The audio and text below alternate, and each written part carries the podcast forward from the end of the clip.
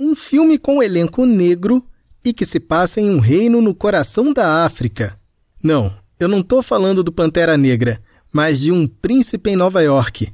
Bora falar de negritude e cinema curtindo um pouquinho da trilha sonora da continuação do filme de Ed Murphy, que traz gente como Ludacris, John Legend e Whitney Houston? No ar, ouve isso.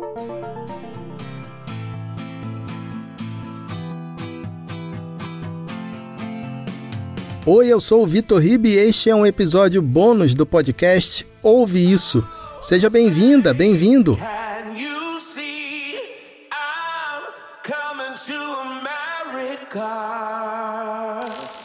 No dia 5 de março, estreou na plataforma de streaming Amazon Prime a sequência de Um Príncipe em Nova York. O primeiro filme chegou aos cinemas brasileiros no dia 27 de outubro de 1988. Se hoje já é difícil, imagina 32 anos atrás um filme de Hollywood com um elenco completamente negro. Ou melhor, quase.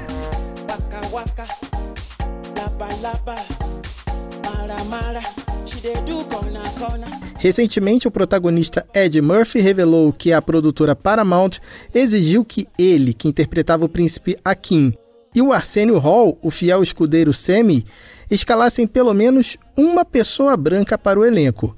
Sobrou para o comediante Louis Anderson, escolhido por ser o cara branco mais engraçado que eles conheciam. O papel era de Maurice, funcionário da lanchonete McDowell, e ele interpretou o mesmo personagem no filme deste ano. Aliás, se você quiser assistir a Um Príncipe em Nova York 2, recomendo fortemente que assista com atenção ao primeiro, porque a sequência traz muitas referências ao filme de 88.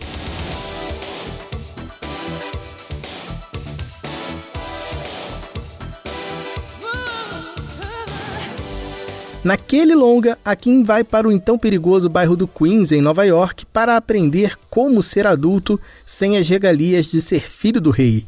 Lá ele se mete em confusões e descobre o amor de sua vida. Na sequência, ele se torna rei e precisa preparar a sucessão ao trono. E bom, mas eu não conto, né? Porque não tô aqui para dar spoiler. Mas essa história de elenco todo negro e filme que se passa em um próspero reino africano lembra o Pantera Negra, né? Em 2018, o jornalista Tiago Querques publicou uma crônica no portal Nova Friburgo em Foco com o título um Príncipe em Nova York foi o primeiro Pantera Negra que vi. Ele comenta que até o lançamento do filme do Pantera, em 2017, abre aspas, as crianças não tinham grandes referências negras no mundo dos super-heróis. Aí veio Pantera Negra e sua linguagem de filme de aventura fantástica. É a linguagem do século XXI, assim como a comédia era a linguagem dos anos 80 para esse tipo de temática em Hollywood. Fecha aspas. Então já ficam a dica do filme para se divertir em casa e um convite a ouvir o nosso episódio 16 Chadwick para sempre. Lá a gente fala um pouco sobre o segundo filme do Pantera previsto para este ano. O artigo que relaciona o Pantera Negra a Um Príncipe em Nova York está no nosso Twitter e tem imagens da continuação do filme no nosso Instagram. Nas duas redes somos podcast Ouve Isso. Até a próxima, pessoal!